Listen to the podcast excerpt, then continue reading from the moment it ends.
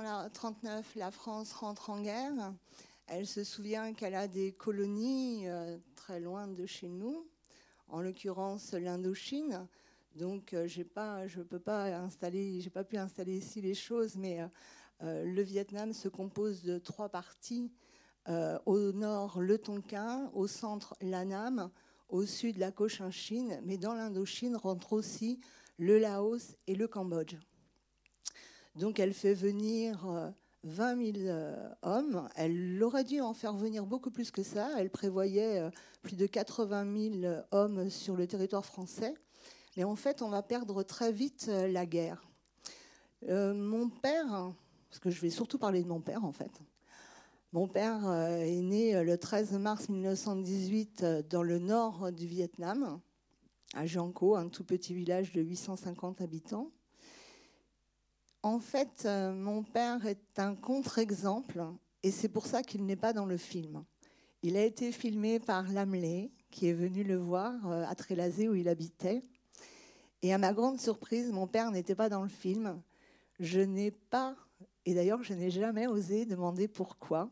C'est Lamelay qui m'a euh, avoué, deux ans après la sortie du film, alors que je suis allée avec mon père à l'Arlequin à Paris lors de la sortie du film, j'ai emmené mon père, je ne lui ai jamais dit qu'il n'était pas dedans.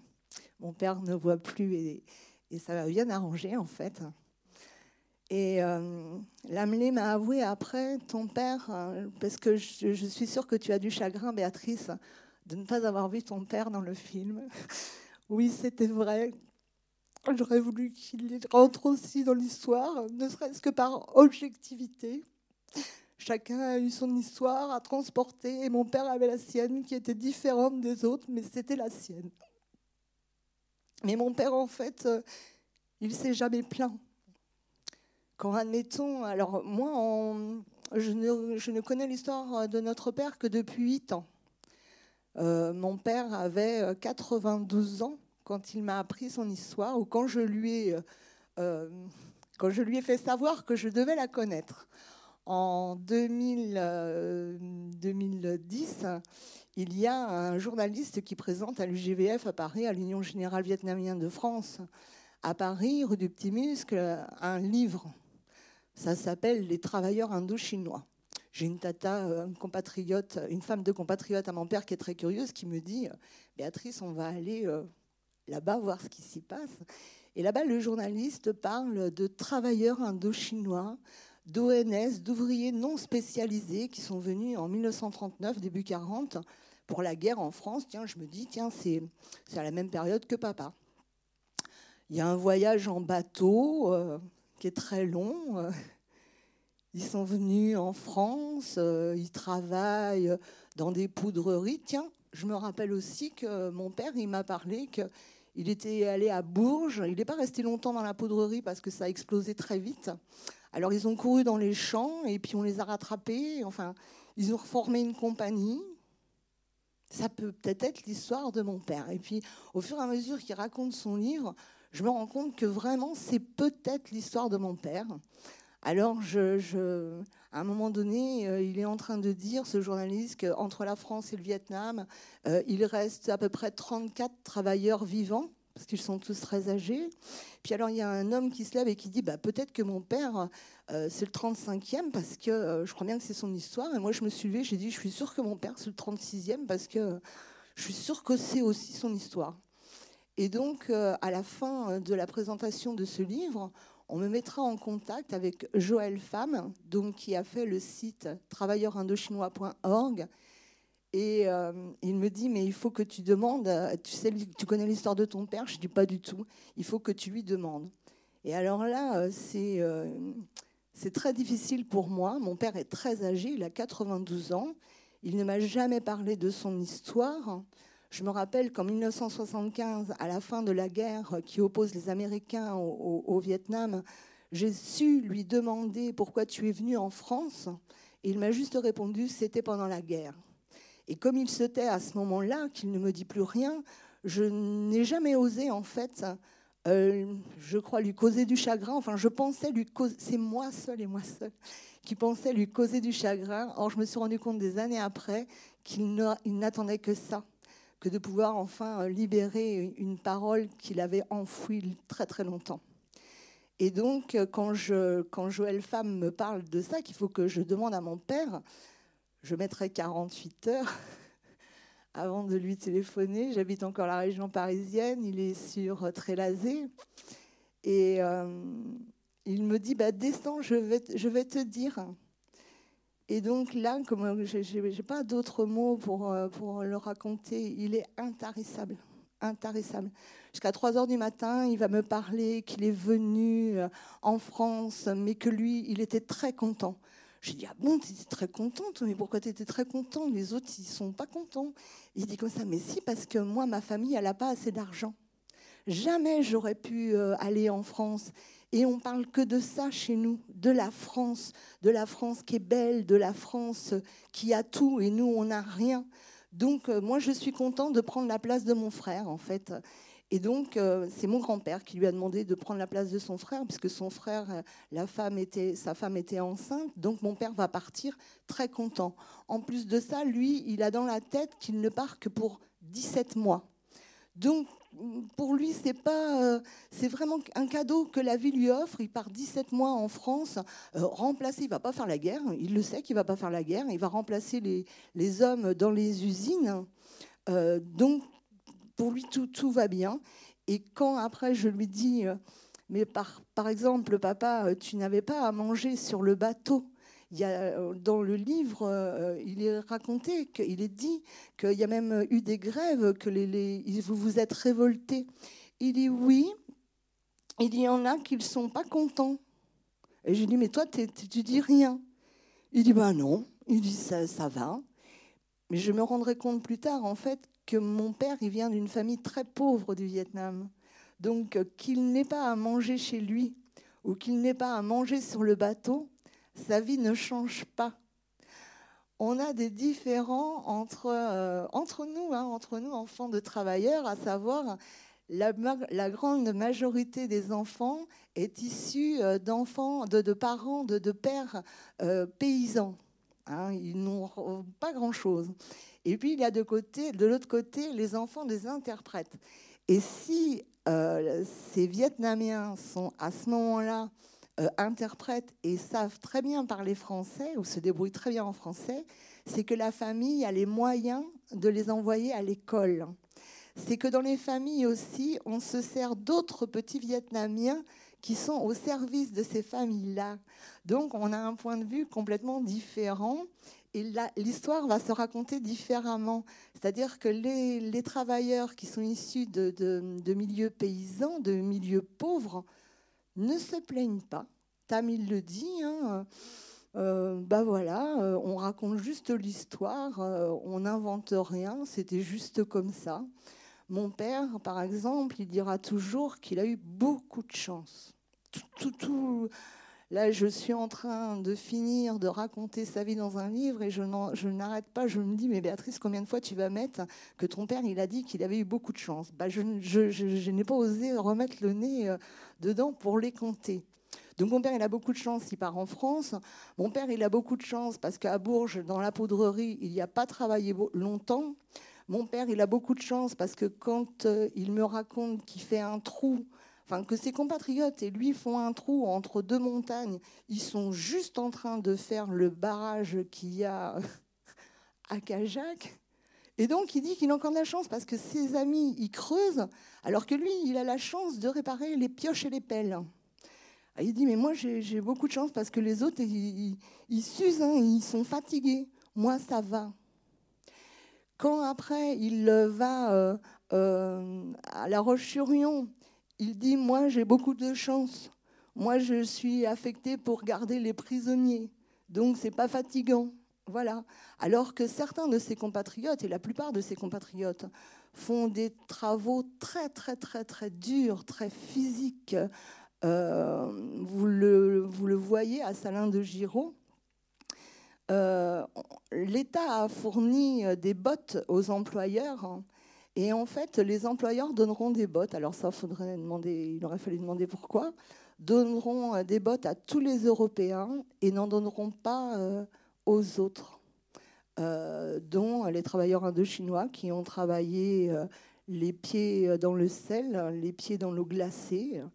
On se rend compte, alors Angers a, un peu d'archives sur le sujet dans les archives départementales on peut trouver qu'effectivement, euh, à Angers, les usines euh, Bessonneau, entre autres, hein, ont embauché euh, des travailleurs ont, qui, ont été, eux, payés, mais d'autres, par exemple, comme à Saint-Lin-de-Giraud, alors ce qu'il faut que je rappelle, et j'oublie tout le temps, l'État loue le personnel des travailleurs indo-chinois aux entreprises françaises, les entreprises françaises, pour les louer, donnent de l'argent à l'État français, et l'État français, la plupart du temps, ne redonnera qu'un que 10%, pardon, de la somme qui est allouée aux, travailleurs français qui font le même, qui, font le, qui ont le même emploi. Euh, souvent euh, sans fiche de paye, c'est pour ça que M. Charas, c'est bien mignon quand il dit comme ça, euh, on veut bien les payer, mais il faut qu'ils nous donnent des fiches de paye. Ils n'en ont euh, jamais eu. Euh, cette période-là leur est payée, mais vraiment, c'est ridicule, puisque mon père, à un moment donné, je dis à maman, je, triais les papiers de maman et je trouve un, un document où je vois que mon père a 540 euros, et je crois que c'est par mois. Donc je dis à maman, bah disons, il n'a pas grand-chose, papa, de cette période-là, 540 euros par mois. Et maman, euh, pouf, en me disant, euh, Béatrice, c'est pas par mois, c'est par trimestre. Donc pour toute cette euh, période de travail, et donc il y en a quand même qui ont travaillé de 1939 à 1952, ils ont été payés très bassement. En plus, ceux qui sont restés en France ont eu effectivement plus de chances que, ceux qui sont restés, euh, que ceux qui sont repartis euh, au Vietnam, parce que ceux qui sont en France peuvent encore aller récupérer dans les entreprises les quelques fiches de paye qu'ils peuvent avoir. Ceux qui sont rentrés au Vietnam, la plupart du temps, comme ils ont travaillé pour le colonisateur, puisque dans l'esprit des Vietnamiens, c'est ça, hein, ceux qui sont restés en France ont travaillé pour le colonisateur, donc on a jeté absolument tous les papiers. Ils ne pourront jamais prouver qu'ils ont, euh, qu'ils ont eu un salaire un jour en France, quel qu'il soit. Donc, euh, mon père est chanceux encore parce que quand il arrive à Angers, donc on met en place une politique d'apprentissage. On va leur apprendre un métier. C'est ce que Ho Chi Minh leur demande d'ailleurs. Hein. Ho Chi Minh leur dit comme ça vous êtes en France, profitez-en, apprenez un métier et revenez au Vietnam avec ce métier-là. Le problème, c'est que c'est ce que Mui est en train de vous dire. Euh, bah, euh, on apprend à mettre une portière de voiture, on apprend à mettre un joint sur les fenêtres, mais on rentre pas avec un métier. Mui s'est quand même bien débrouillé parce que euh, Mui c'est euh, celui qui est dans sa maison, qui, est dans sa couche avec son petit truc bleu au-dessus, euh, qui dit comme ça qu'il a dépensé ses sous à Danang.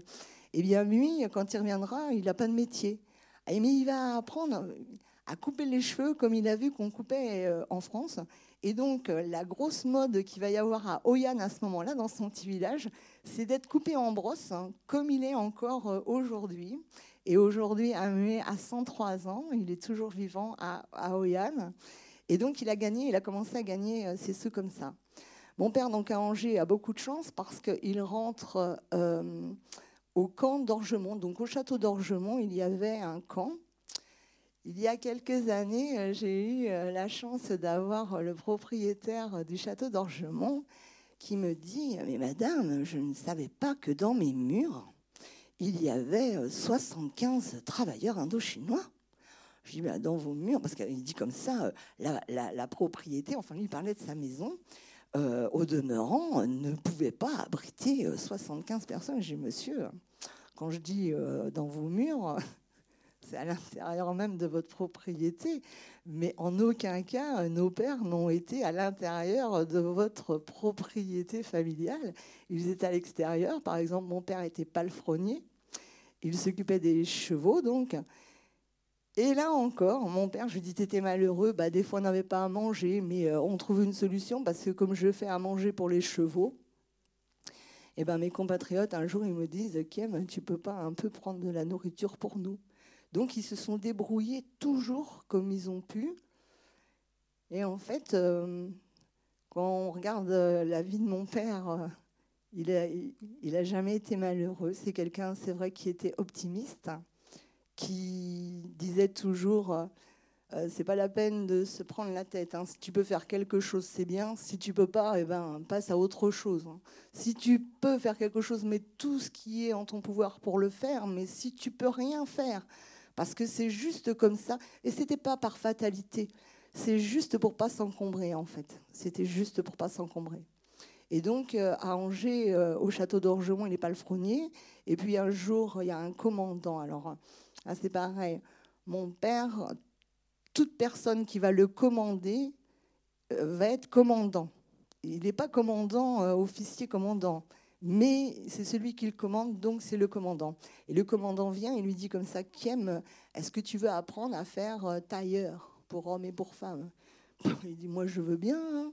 Donc il va s'en aller faire un apprentissage de tailleur pour hommes au départ. Et puis, euh, et j'en suis fière, c'est vrai. Et mon frère qui est là aussi, bien sûr. Mon père, il va monter à Paris pour passer euh, son diplôme de tailleur euh, chez, à la maison, la maison prestigieuse d'Acour de Paris. Et il va obtenir son diplôme en 1952. Et donc, il reviendra à Angers, où il ouvrira un petit pas de porte. Alors, là encore, il a beaucoup de chance il est, euh, personne ne veut les loger à Angers, hein, ce sont des étrangers. Euh, il trouvera une dame, Madame Lebac, qui, lui, prêtera une partie de son logement pour qu'il puisse avoir euh, un petit atelier. Et comme en plus elle, est ouvreuse au théâtre d'Angers, au théâtre à ce moment-là viennent les gens qui ont des sous, qui, sont, qui ont une bonne situation. Mon père se fera une jolie clientèle et donc travaillera très très longtemps euh, pour euh, les, grandes, les grandes entreprises d'Angers. Et puis euh, en 1966, le prêt-à-porter arrive, arrive en vague et mon père ne s'en sort plus. C'est très très long pour faire un costume. En plus, mon père est très soigneux, très minutieux. Et donc, euh, avec maman, qui est secrétaire, euh, ils vont se dire qu'il faut qu'ils fassent euh, autre chose. Ils ont cinq enfants, il y a besoin de sous. Alors, ils vont acheter un bar qui se trouve juste à côté, à l'angle de la rue des Deux et de la rue Saint-Lô. Ça s'appelle l'angle aujourd'hui, mais pendant 19 ans, ça s'est appelé le Tonquinois.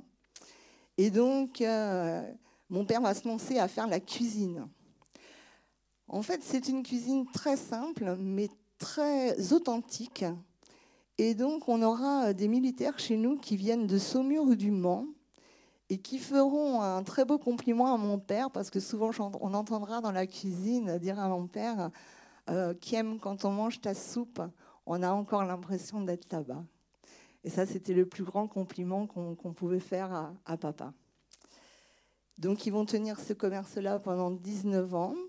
En 1975, euh, alors on est toujours à l'affût à la télévision euh, des événements qui se passent au Vietnam. Papa ne parle pas de, sa famille, mais on sait bien qu'il a une famille au, Vietnam. Et donc euh, le, 30 avril 1975, quand à la télé on nous dira que la guerre est finie, ça sera un véritable, un véritable bonheur chez nous parce qu'on est toujours effrayé par ces images de bombardement, de guerre. Est-ce que ça tombe chez lui Il devait se poser la question de savoir aussi si ça tombait chez lui. En, dans 1944, euh, mon grand-père a fait faire un courrier à ma grand-mère du Vietnam vers la France pour mon père en lui disant Kiem, il faut que tu reviennes chez toi parce qu'on est en train de se battre euh, contre les Français et tu es en France et tu ne peux pas rester en France, il faut que tu reviennes au Vietnam te battre avec nous contre les Français.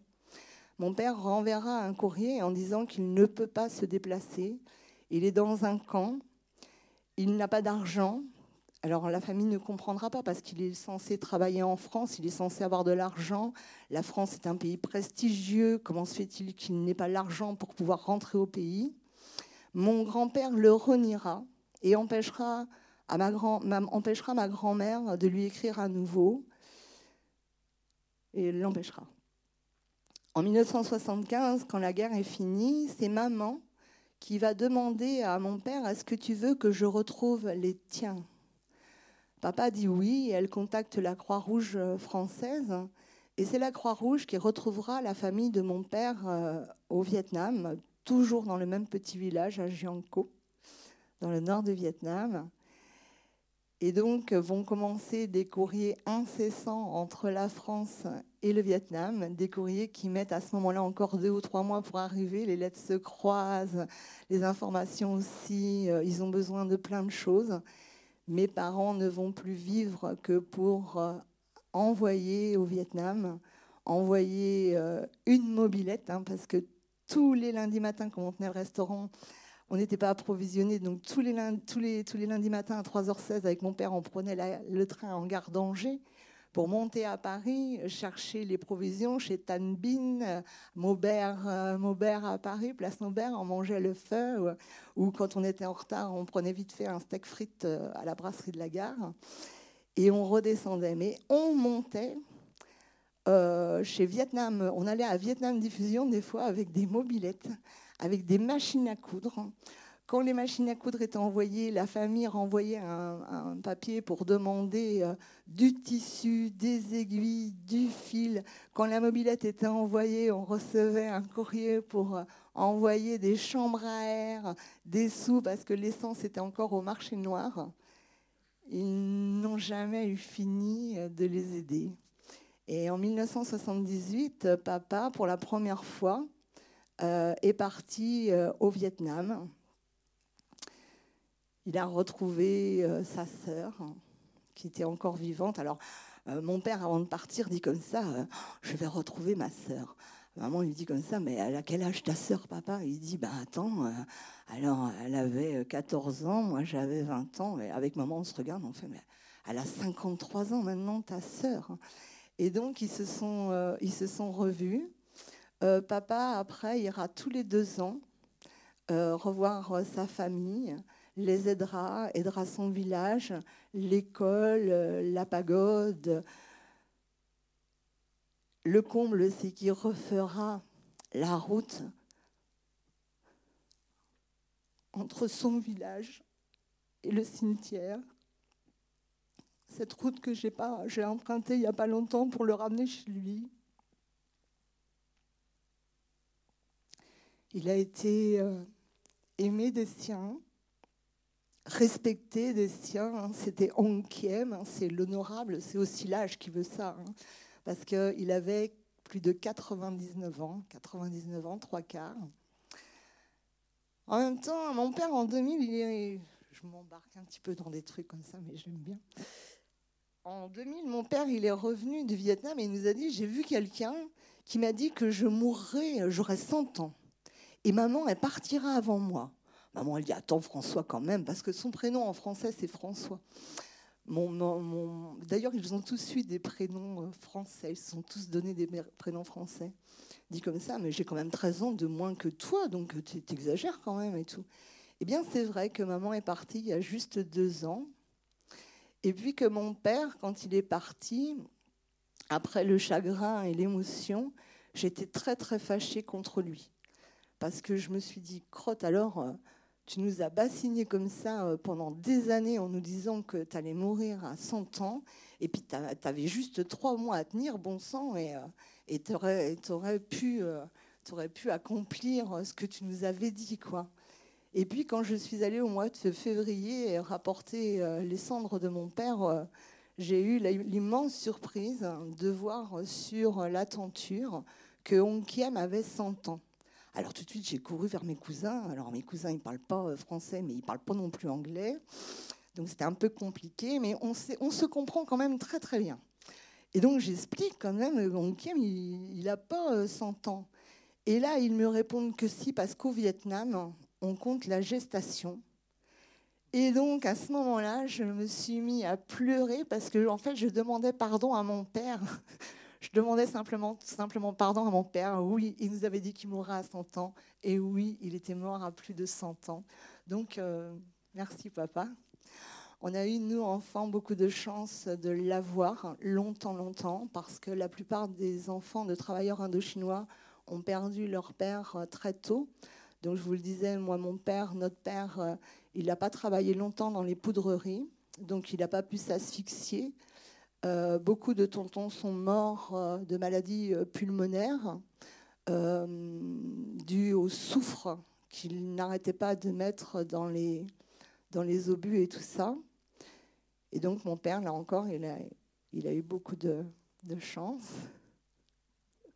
C'est un mot qui reviendra tout le temps parce que c'est ça. Et quand on entend, quand j'ai pris le témoignage de mon père, c'était quelque chose de serein. Jamais il en voulait à qui que ce soit. Au contraire, bien au contraire, hein, il pouvait dire merci à tout le monde, en fait, aux établissements Bessonnois Angers, euh, euh à son commandant euh, euh, euh, au château d'Orgemont, tout le temps, tout le temps.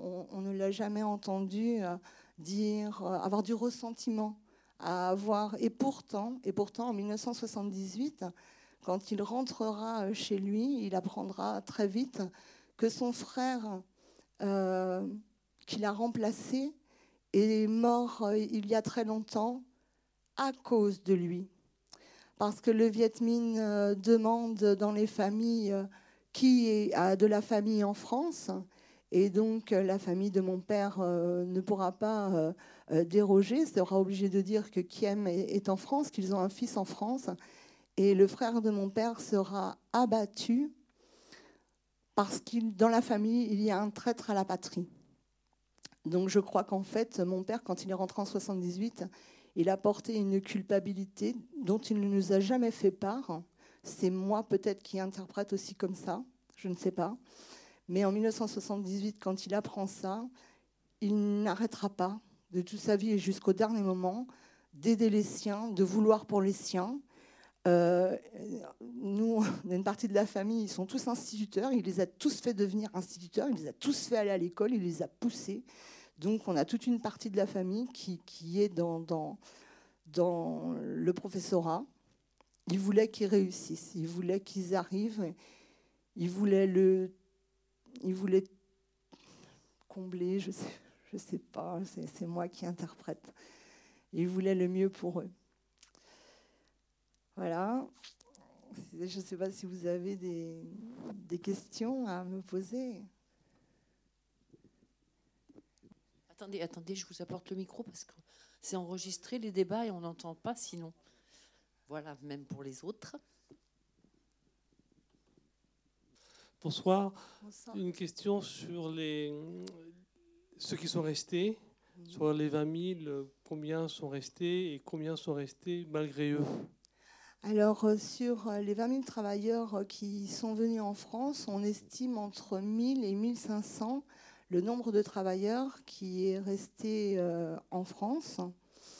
Pas contraint, pas contraint. Tout simplement aussi, il y a des contextes.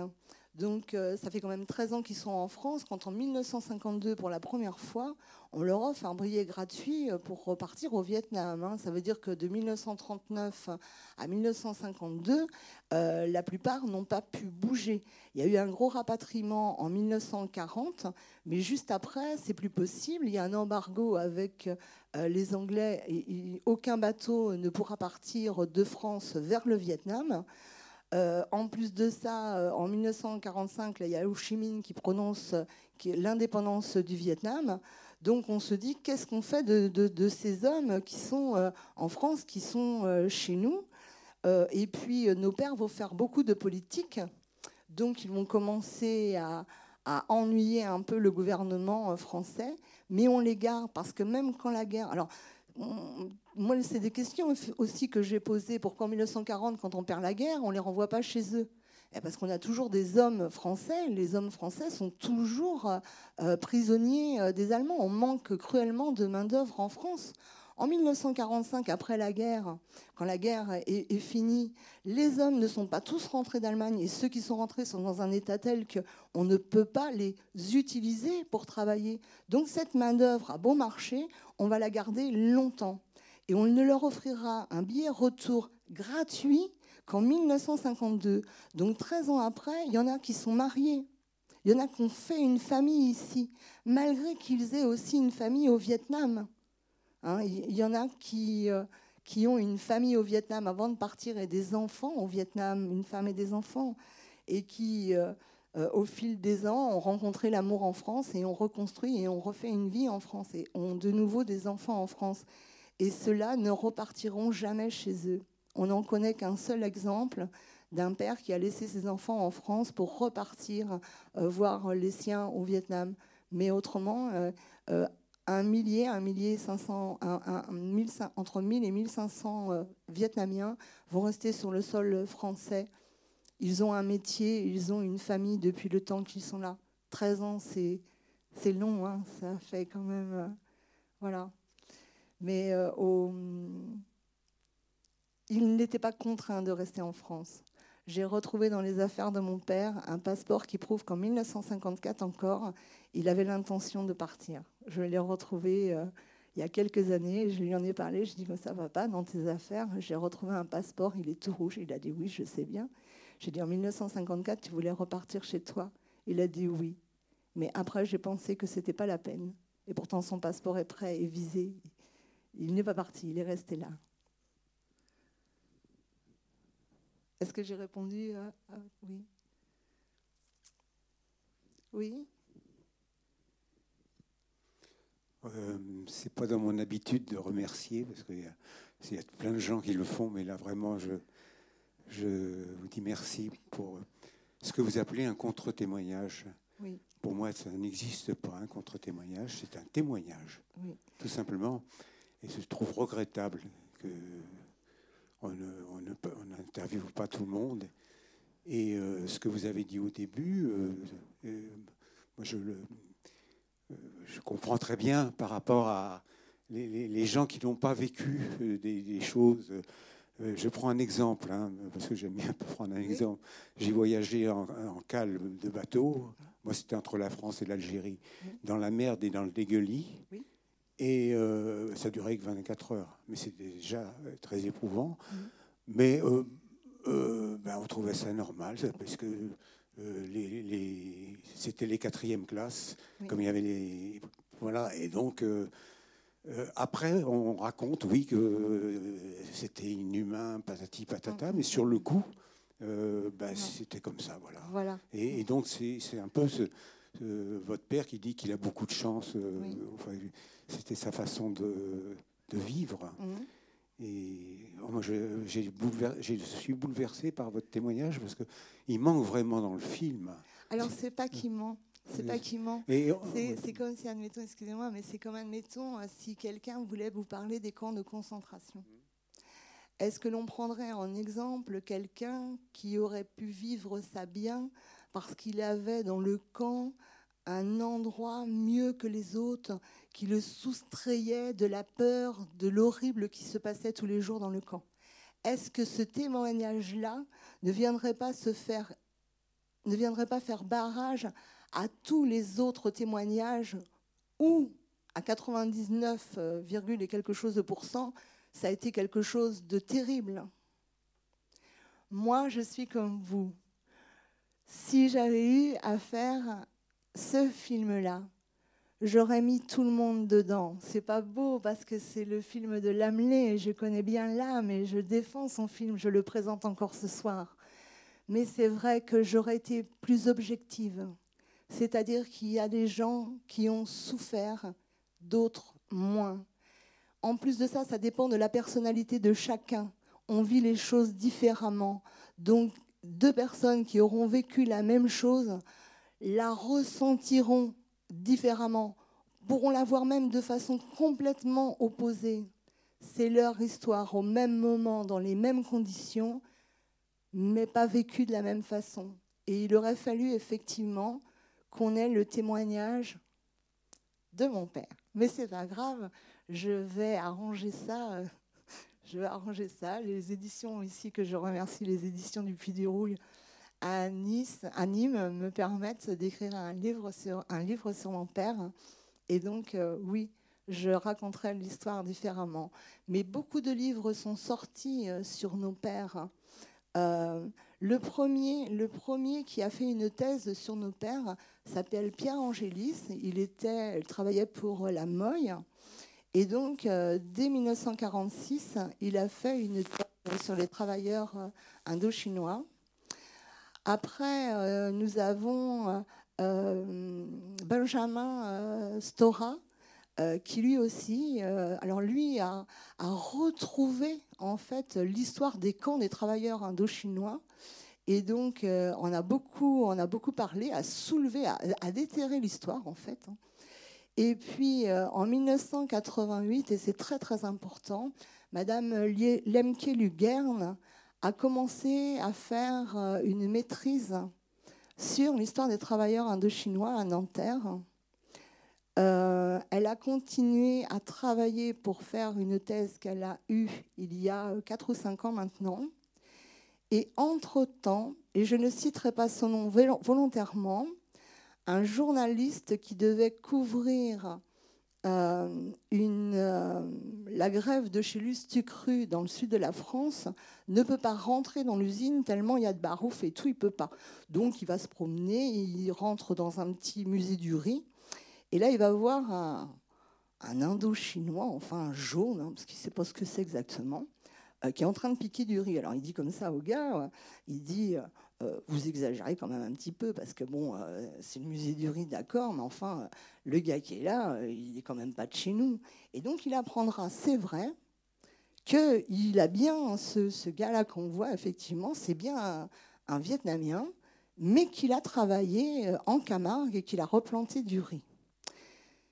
C'est vrai qu'il y a eu quatre compagnies qui ont été choisies pour aller euh, piquer du riz en Camargue.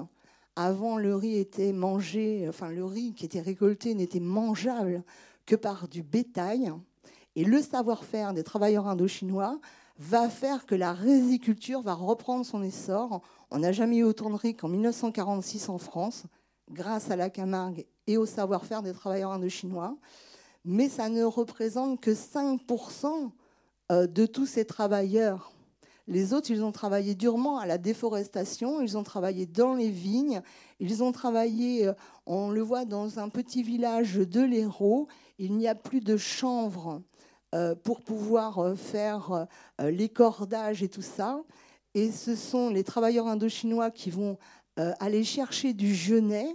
On va le travailler autrement, mais on va réussir à nouveau à faire des cordages pour la pêche, des filets, des, des cordelettes pour euh, tout ce qui est euh, l'agriculture. hein. Les, agriculteurs ont besoin de toutes ces petites ficelles. Euh, ils ont œuvré dans d'autres domaines, mais on ne parlera que du riz. Et ce journaliste voit qu'il y a une manne très certainement potentielle pour faire un article, sans doute au départ. Je ne pense pas que ça a été. mais quand il ira à Nanterre, justement, euh, chercher, euh, euh, fouiller, il se rendra compte que Mme Lemke Lurgen fait un- a fait déjà un travail, hein, une thèse, et il lui, il lui prendra son travail. C'est-à-dire que le travail, le livre qui est sorti n'est qu'un plagiat hein, de tout ce travail que Mme Lemke Lugern a fait, où elle a retrouvé, elle, en France et au Vietnam, les travailleurs indochinois. C'est elle en premier qui est allée là-bas euh, rechercher euh, les travailleurs pour son travail de, maîtrise. Et donc, euh, ce livre n'est qu'une copie de, son travail. Et aujourd'hui, ce qui m'exaspère encore, c'est qu'il y a trois jours, on apprend que ce journaliste, eh bien, il continue de dire qu'il est le découvreur. Il se prétend historien, il ne l'est absolument pas. Et moi, j'aime bien que les choses soient à leur place. Et on aurait pu au moins citer Madame Lemke Lugern dans ce travail. D'autant plus qu'il y a quelques années, Joël Femme, qui est webmaster justement du site travailleurandeginois.org, euh, lui fait confiance complètement. Et à un moment donné, ce journaliste demandera aux enfants que nous sommes, je vais préparer une petite exposition. Avez-vous des photos de cette époque-là? Nous, on est tellement contents. Notre ego se réveille on va parler de notre père dans une exposition. On lui a tout donné, tout donné, les autorisations avec hein, pour sa petite exposition. Et on se rendra compte que d'une petite exposition, on en vient à un travail absolument incroyable de panneaux qui se déplient, qui se réenroulent. Enfin, c'est très, très, très, très élaboré. Et cette exposition, il y a cinq ans, quand j'ai présenté pour la première fois ce film ici, Angers n'a pas pu la prendre parce qu'elle était trop chère. Mais moi, dans ma tête, comme nous, on avait donné gratuitement tous les documents et toutes les photos qu'on avait de, nos pères à ce moment-là, je me suis mis en tête que l'exposition était gratuite. Donc je la propose à Angers en disant contactez euh, euh, cette personne-là. Et puis alors, euh, vous inquiétez pas, nous, enfants, on va s'arranger pour rapatrier tout ça bah, du sud de la France, on va rapatrier tout ça sur Angers. Et là, la dame de la mairie d'Angers me rappelle en disant Mais Madame Guyenne, vous n'y êtes absolument pas. Hein. parce que c'est pas gratuit du tout. Hein. Ça nous coûte plus de 2000 euros pour la semaine. En plus de ça, on n'a pas. Il nous demande un service de sécurité et tout ça. Euh, qui va payer? Donc on s'est rendu compte que là aussi, l'histoire des travailleurs indo-chinois, les travailleurs indo-chinois ont été... Euh, je cherche mon mot pour pas penser mal. Euh, c'est pas spolié, c'est n'ont pas été payés comme il fallait au temps des colonies et que des années après, des années après, on refait pareil avec leurs enfants. C'est-à-dire que c'est insupportable. Nos pères ne se sont pas révoltés, mais nous, on se révolte. C'est-à-dire qu'on a engrangé, je crois, leur souffrance. Je ne sais pas comment on dit. Et aujourd'hui, on n'accepte plus ça. Donc, c'est vrai qu'on boycotte, c'est vrai qu'on n'est pas gentil parce qu'on n'est pas reconnaissant euh, envers quelqu'un qui a déterré, comme il n'arrête pas de le dire, l'histoire de nos pères, mais c'est pas lui qui l'a déterré. C'est en 46 euh, Pierre Angélis, c'est en 83 euh, Monsieur euh, Benjamin Stora, c'est en 88 Madame Lemke Lugern avec sa thèse, c'est en 93 une autre enfant vietnamienne qui fera un documentaire qui s'appelle Les Trois Qui. Les trois qui, qui, c'est les régions. Donc les trois qui, c'est le Tonkin, l'Anam et la Cochinchine. Elle commencera à faire des témoignages là-dessus. Et donc, euh, pour finir, j'allais dire, c'est l'AMLE qui, reprenant euh, toutes ces informations et étant beaucoup aidé par euh, Joël Femme, eh bien, va faire le film que vous avez vu, que vous avez vu ce soir. Voilà. Je ne sais pas s'il y a des questions, peut-être. Non. J'ai dû oublier plein de choses.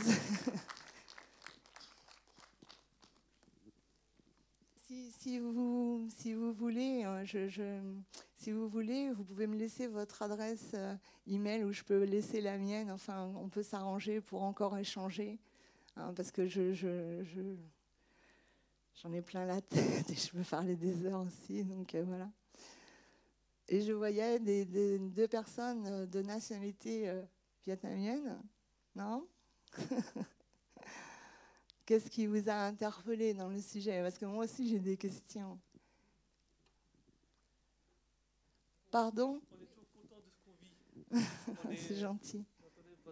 Vous parliez de votre papa euh, qui était toujours heureux, qui ne se plaignait pas. Et oui. Et jusqu'à la fin. C'est un petit peu. Euh, moi, je suis né là-bas, euh, j'ai un parcours un petit peu différent, mais mmh. je suis très satisfait d'être euh, d'être en France et je me dis si j'étais resté euh, que serais-je devenu? Alors euh, la question, oui, je comprends parce que la question s'est posée différemment pour moi.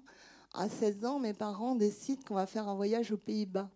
Et maman dit comme ça, bah, Béatrice vient avec nous, donc il faut lui faire faire une carte d'identité.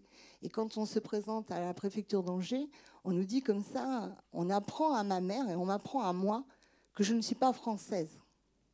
Alors maman, elle croit qu'elle pense que la dame qu'elle a en face d'elle pense que je suis une enfant adoptée. Parce que ça se faisait beaucoup. On a aussi arrêté à maman dans la rue pour, lui demander combien elle m'avait acheté. Alors maman, elle rappelle quand même que je suis son enfant et que je suis née à Angers. Et donc la dame lui dira, mais peu importe, elle est née d'un père vietnamien et il y a, euh, des lois qui sont passées, des accords euh, qui sont passés entre la, France et le Vietnam. Les enfants de pères vietnamiens nés sur le sol français, même avec une femme française, sont vietnamiens. Et à ce moment-là, il me faudra un passeport pour, pouvoir partir. Donc moi, je l'ai appris, euh, j'avais 16 ans. Mais j'ai des amis qui ne l'ont appris que quand elles ont voulu rentrer dans les écoles euh, ou, avoir un emploi de fonctionnaire. Là, on leur a appris qu'elles n'étaient pas françaises, qu'elles étaient vietnamiennes et, donc elles ne pouvaient pas avoir cet emploi-là, malgré les études qu'elles avaient passées, malgré les concours même qu'elles avaient passés. Elles ne pouvaient pas prétendre à cet emploi. On leur apprend justement à ce moment-là qu'elles ne sont pas des enfants françaises. Donc euh, on a eu peur. Moi, je, me rappelle de maman qui disait souvent à papa, papa, prends la nationalité française parce qu'un jour, tu repartiras dans ton pays avec les enfants. Moi, je ne comprenais pas où on allait aller. Je ne savais pas où on allait m'emmener. Je savais même pas, je crois, où se trouvait le Vietnam, le pays de mon père. Donc c'est aussi une peur qu'on a eue euh, longtemps. En plus, le Front National euh, montait en force en France. Et euh, mon père a décidé de se faire naturaliser que très très tard, puisque c'était après les années 80. Oui. Monsieur, est-ce que je peux vous demander pourquoi ça vous a intéressé avec votre dame de venir ce soir voir le film? Non, c'est parce que j'ai pensé à un moment donné que vous étiez un des enfants des travailleurs. Non, pas du tout. Non. C'est pareil, les enfants des travailleurs ne connaissent pas l'histoire euh, de leur père. On s'en rend compte tous les jours. Et moi, j'ai eu la chance d'avoir papa pour m'expliquer, pour m'apprendre, pour me dire son histoire. Mais j'avais déjà 50 ans. Euh, donc, c'était tard pour moi de l'apprendre. Mais euh, c'est une. Il y a toujours quelque chose de beau à retenir des choses. Et donc, le fait que mon père m'ait raconté son histoire, ça me permet depuis cinq ans de faire quelques voyages au Vietnam. Et on a la chance en France d'avoir les archives de la défense à la Courneuve, où on a gardé tous les dossiers de nos pères. Alors bien sûr, moi pour mon père, j'ai pas pu y aller en disant je cherche le dossier de Nguyen Van Kiem. Parce que nos pères, quand ils sont arrivés, on leur a enlevé. Et donc, on peut, c'est pareil, on peut le voir de différentes façons. Oh, les pauvres, ils n'étaient plus qu'un numéro, qu'un matricule. Mais il faut quand même se remettre dans le contexte. Le vietnamien, ça ne se prononce pas comme le, français. Il faut se remettre dans le contexte. Ils arrivent, ils sont 20 000. Euh, excusez-moi du peu, mais ils ont tous la même tête. Pour un, un, Européen, les Vietnamiens qui arrivent, ils ont tous la même tête. Comment on va les reconnaître? On va les immatriculer. Donc, mon père, c'est ZTK 666, bah, c'est pas compliqué. Il est de la zone Tonkin et il est le 666e à se présenter sur la liste. Donc c'est plus facile pour un commandant de dire 666 euh, vient là que euh, Nguyen Van Kem, bah, voilà, il va être perdu de bonheur quoi, entre tous les accents qui se prononcent de, cette façon différente, il, est perdu. Donc il faut toujours remettre les choses, j'allais dire, à leur place. C'est pas par, euh, je crois, méchanceté ou pour vouloir les rabaisser qu'on a fait ça. Il fallait qu'on les, qu'on les reconnaisse. Il fallait qu'on sache rapidement qui on appelait et qui on mettait dans telle compagnie. Euh, les, donc, quand on va au centre des archives de la Courneuve, où on trouve un personnel extrêmement gentil, comme aux archives départementales d'Angers, ou même les archives d'Angers, euh, c'est des gens très compétents et très compréhensifs. Eh bien, moi, j'ai eu la chance de pouvoir demander à mon père, c'était quoi ton matricule? Tu avais des lettres, tu avais des chiffres. Tout de suite, il m'a dit, tu vas en haut, dans ma petite sacoche, il y a des papiers.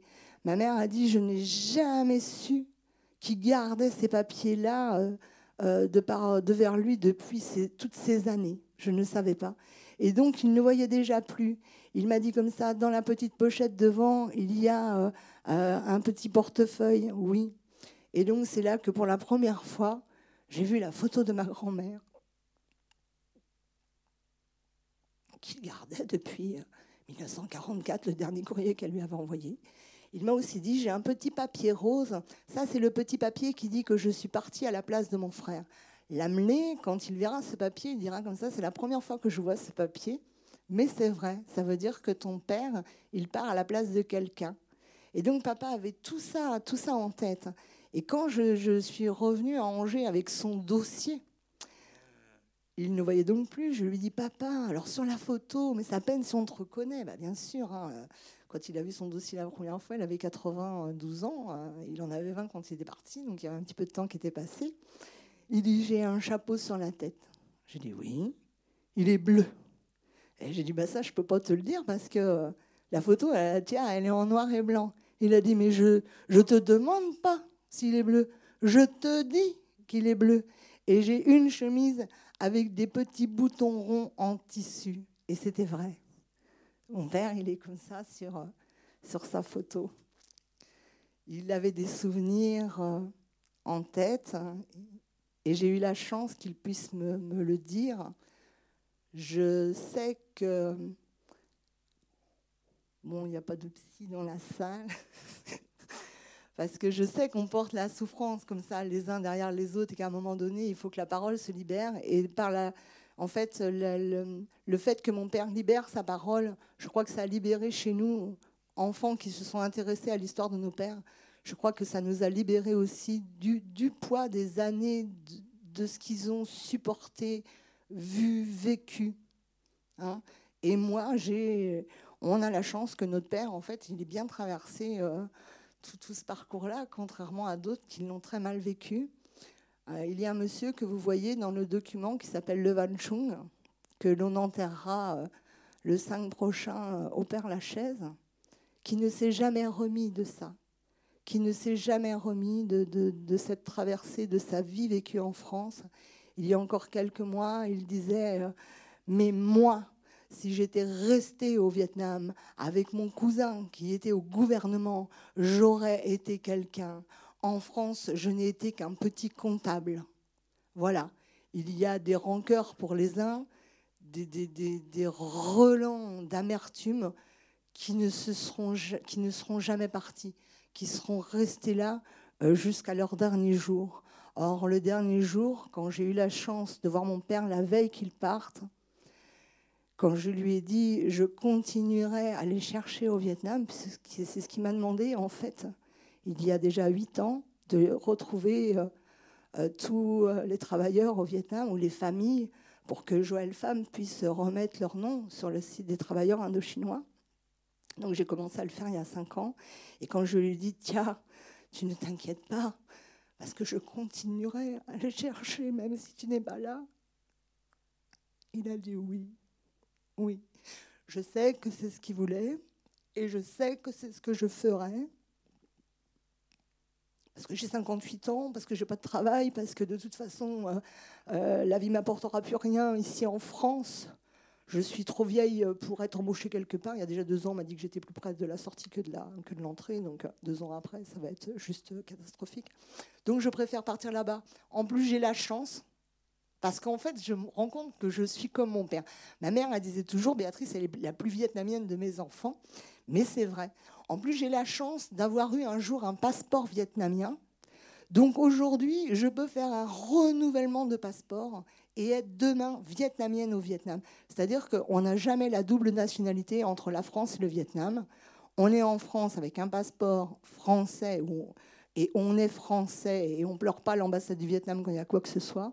Par contre, quand je serai au Vietnam et que je serai résident, euh, même pas résident, je serai vietnamienne, j'ai pas le droit demain, et ça je le sais aussi, d'aller pleurer à l'ambassade de France si j'ai des différends avec le Vietnam. Mais je trouve que c'est très bien, parce que je pense qu'on est conscient des droits et des devoirs que l'on a dans chacun euh, des pays dans lesquels on peut résider. On n'est pas comme ça, excusez-moi l'expression, le cul entre deux pays, à se dire que si ça va mal ici, on court à l'ambassade d'ailleurs, et que si on est ailleurs, on court à l'ambassade qui se trouve à 17 000 kilomètres. Et je trouve que c'est très bien. Donc je pense effectivement que bientôt, parce que on a perdu notre mère il y a deux ans, parce qu'on a perdu papa il y a quelques mois, que mes enfants sont grands et qu'ils ne feront pas ma vie. Je crois qu'en fait, peut-être, j'ai toujours cherché ce qu'il fallait que je fasse pour les autres, en fait. Bah, je crois que c'est ça. C'est rechercher les familles au Vietnam. Parce que vous savez, rechercher les familles au Vietnam, c'est des kilomètres en mobilette derrière euh, mes cousins, accrochés à eux. Euh, dans des chemins de terre euh, qui n'ont plus de nom et qui n'ont plus de goudron, qui n'en ont même jamais eu. Euh, et c'est rechercher les familles et arriver dans les familles avec le dossier de leur père ou de leur grand-père. Et là, ce qui est important, c'est que dans ce dossier, il y a une photo. Et au Vietnam, il y a l'hôtel des ancêtres où on doit mettre la photo et où tous les jours, sans exception, on viendra, c'est pas prier, c'est pas se recueillir, c'est avoir une pensée tous les jours pour, euh, pour ceux qui ont fait qu'on est là aujourd'hui. Et, donc, j'ai vu apporter des dossiers chez les gens. Je ne comprends pas un mot vietnamien. Ils m'ont parlé, je n'avais pas besoin de savoir, on n'avait pas besoin de me traduire, parce que tout ce ressenti de, toute cette gratitude, euh, je la vivais. On m'a tenu les mains, on, m'a embrassé, on m'a caressé le visage. Je savais qu'on me disait merci parce que je ramenais quelqu'un chez lui.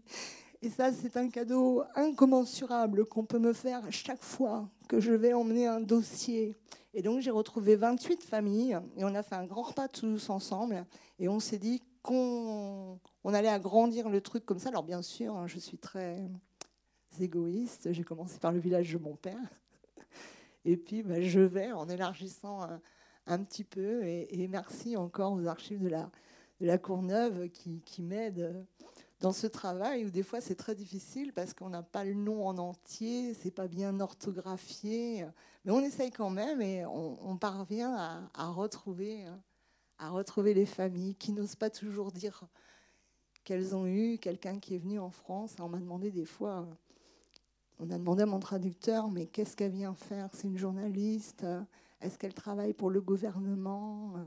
Et donc il a fallu à chaque fois que je sorte le dossier de mon père pour dire non je suis une enfant comme vous, très certainement, de travailleurs indochinois. Voilà mon père. Alors là, c'est la porte ouverte. Ça y est, j'avais le billet pour pouvoir rentrer dans leur vie leur expliquer en fait pourquoi leur père euh, n'était pas toujours revenu aussi. Parce que j'ai rencontré des enfants qui, euh, qui n'ont pas d'aigreur.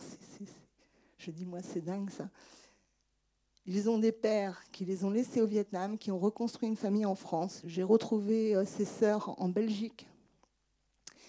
Et quand je vais le voir pour lui dire comme ça qu'il a des sœurs en France, il me dit qu'il sait qu'il en avait au moins une. Alors qu'en France, les enfants ne sont pas au courant qu'ils ont eu de la famille. Donc on voit aussi une autre façon de penser.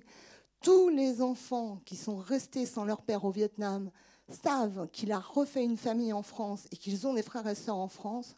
Or, on a caché en France le fait que leur père ait pu avoir des, frères et sœurs, des enfants au Vietnam et qui, à, 50 ou 60 ans, quand ils retournent dans le village, ils apprennent à ce moment-là que celui-là ou celle-là, c'est une sœur à eux ou un frère à eux qui a 80 et quelques années, hein, puisque nous on en a déjà presque 60. Et donc, euh, des fois, c'est des moments. Euh, enfin, bah, je, suppose que ça a été. Non, je le sais parce que j'ai des amis dans ce cas-là, que ça a été des moments de grande émotion aussi. Euh, pour elles qui vivent très bien en France et qui alors y a, là encore il y a la culpabilité qui revient hein. moi qui ai si bien vécu en France alors que j'ai des frères et sœurs qui sont restés au Vietnam et qui vivent une misère encore au quotidien voilà, c'est juste des fois des moments difficiles aussi quand on apprend cette vérité-là et qu'on est âgé. Alors, bah, elles se démènent aussi, hein, surtout les filles, hein, pour amener un plus dans la famille là-bas. En fait, on, on, fait de la restauration. Quoi. On, on répare, on, je crois qu'on s'arrange comme ça, comme on peut en fait. Les témoignages, les témoins, sont tous euh, du Nord Non. Non? Non, non, non, non. Euh, euh, vous avez. Pardon, vous avez le témoignage de peu d'hommes en fait du Nord. Vous en avez beaucoup de l'Anam, du centre du Vietnam. c'est la région qui a été la plus, plus, plus touchée, hein, puisque euh, au Nord-Vietnam, il y a 6800 euh, Vietnamiens qui sont venus. Euh, au centre, 18 000, plus de 18 000. de plus de 16 000, je veux dire 16 800, et en Cochinchine, qui était sous, voilà, très très peu en fait, très très peu, même pas 2000, même pas 2000 Vietnamiens, parce que cette partie-là est française, hein. on, l'oublie, mais l'Anam et le Tonkin sont sous protectorat, hein, mais la Cochinchine est française. Oui, oui, C'est encore indifférent, ça je pourrais en parler des heures, mais c'est encore indifférent qu'il y a entre nous, enfants. C'est-à-dire qu'ils n'ont pas eu besoin de prendre une nationalité euh, française, ils l'avaient déjà, ces enfants-là. Ça pose de, vrais problèmes. Donc, euh, ceux qui ont pu, qui ont suivi des études, qui n'ont pas pu rentrer euh, dans le fonctionnariat, et ceux qui, parce que sous prétexte, j'allais dire, qu'ils étaient de l'ANAM ou du Tonkin, n'ont jamais pu rentrer dans le fonctionnariat en France. Oui, ça soulève des injustices, en fait. Ça soulève des injustices. Hmm. Et vous ne parlez pas vietnamien? Alors, euh, mon père euh, et ma mère m'ont dit comme ça que je parlais euh, vietnamien jusqu'à l'âge de 4 ans, parce que papa étant couturier, nous gardait à la maison et maman était secrétaire, donc elle partait le matin, elle revenait le soir. Je me suis dit, il y a 5 ans, quand je suis allée au Vietnam, bon sang, ça va me revenir quand je vais être là-bas. C'était affreux. C'était affreux, je ne comprends rien. Je, voilà. Bon, euh, il y a trois ans, j'ai été coincée euh, à cause euh, d'une sciatique pendant cinq semaines dans le village de mon père. J'aurais pu être restée coincée à Hanoï, mais je ne crois pas au hasard. Donc je suis restée dans le village de mon père, où mes cousins ne parlent pas un mot d'anglais. Donc j'ai foncé à iPhone quand même à 40 km pour acheter des dictionnaires. Ma famille a fini par me comprendre. C'est-à-dire que quand moi je dis bêtement, Béa, dis-moi chocolat, ma famille sait bien que je vais aller acheter du chocolat. Et par contre, les voisins qui sont là, je sais qu'ils demandent à mes cousins, qu'est-ce qu'elle dit? Et alors, moi, j'ai l'impression qu'ils disent la même chose que moi. Hein. J'ai l'impression que mon cousin dit, Béa, dis-moi chocolat. Alors, ils font, ah, voilà. Parce qu'en vietnamien, il y a sept accents différents qu'on met au-dessus, qu'on met en dessous, qui n'existent même pas en France d'ailleurs. Et donc, on prononce les choses différemment. Moi, j'ai pas du tout l'oreille musicale. Donc, en fait, euh, mes cousins ont appris à me comprendre quand j'essaye de, dire quelques mots en vietnamien. Je sais que c'est juste catastrophique et que quand je change de cousin, je suis obligée de recommencer. Voilà. Et qu'eux aussi, c'est pareil, il y a un travail chez eux qui est important pour essayer de me comprendre. Mais c'est une langue que je crois qu'il faut apprendre quand on est petit qui voilà. voilà. Comment cette, cette, euh, cette histoire-là de, des travailleurs indo-chinois est intégrée maintenant dans les livres d'histoire euh, Alors scolaire oui, eh ben c'est un gros problème, c'est parce que moi j'ai diffusé donc dès sa sortie le film en région parisienne, je le disais tout à l'heure, au cinéma La Clé où il est resté des mois, où il a fait un tabac. Euh, je l'ai distribué dans un cinéma à Nanterre et à Nanterre, euh, il y a euh, maintenant euh, quatre ans de ça, eh bien, il y a un professeur d'histoire qui s'est levé et qui m'a dit Mais madame, il ne faut pas que vous vous inquiétiez de ne pas savoir ou de ne pas avoir appris l'histoire de votre père. Il aurait fallu tout simplement que l'histoire de votre père, elle soit dans les manuels d'histoire. Mais l'année prochaine, pour les futurs professeurs d'histoire, rentre euh, une UV euh, supplémentaire à apprendre qui s'appelle la colonisation. C'est-à-dire que les professeurs d'histoire, parce que moi j'en ai rencontré quand même un, euh, professeur d'histoire qui, vit, qui, vit, à Angers, et qui m'a dit non mais heureusement que vous avez prévenu euh, mon ami euh, que du film et tout ça et que vous veniez aujourd'hui pour nous en parler parce que moi été obligée d'aller faire des recherches sur le site des travailleurs indochinois vous lui avez donné le lien parce que je ne connais absolument pas l'histoire et c'était un, professeur d'histoire en fin de carrière donc c'est à Nanterre, il y a quatre ans, que j'ai appris pour la première fois que la colonisation n'était pas intégrée du tout dans les manuels d'histoire et que les professeurs n'avaient pas cette chose-là à apprendre pour être professeur d'histoire euh, en France. Donc c'est incroyable, mais c'est vrai. C'est vrai. Alors on l'apprend depuis quatre ans pour devenir professeur un petit peu avant, ben, je, je...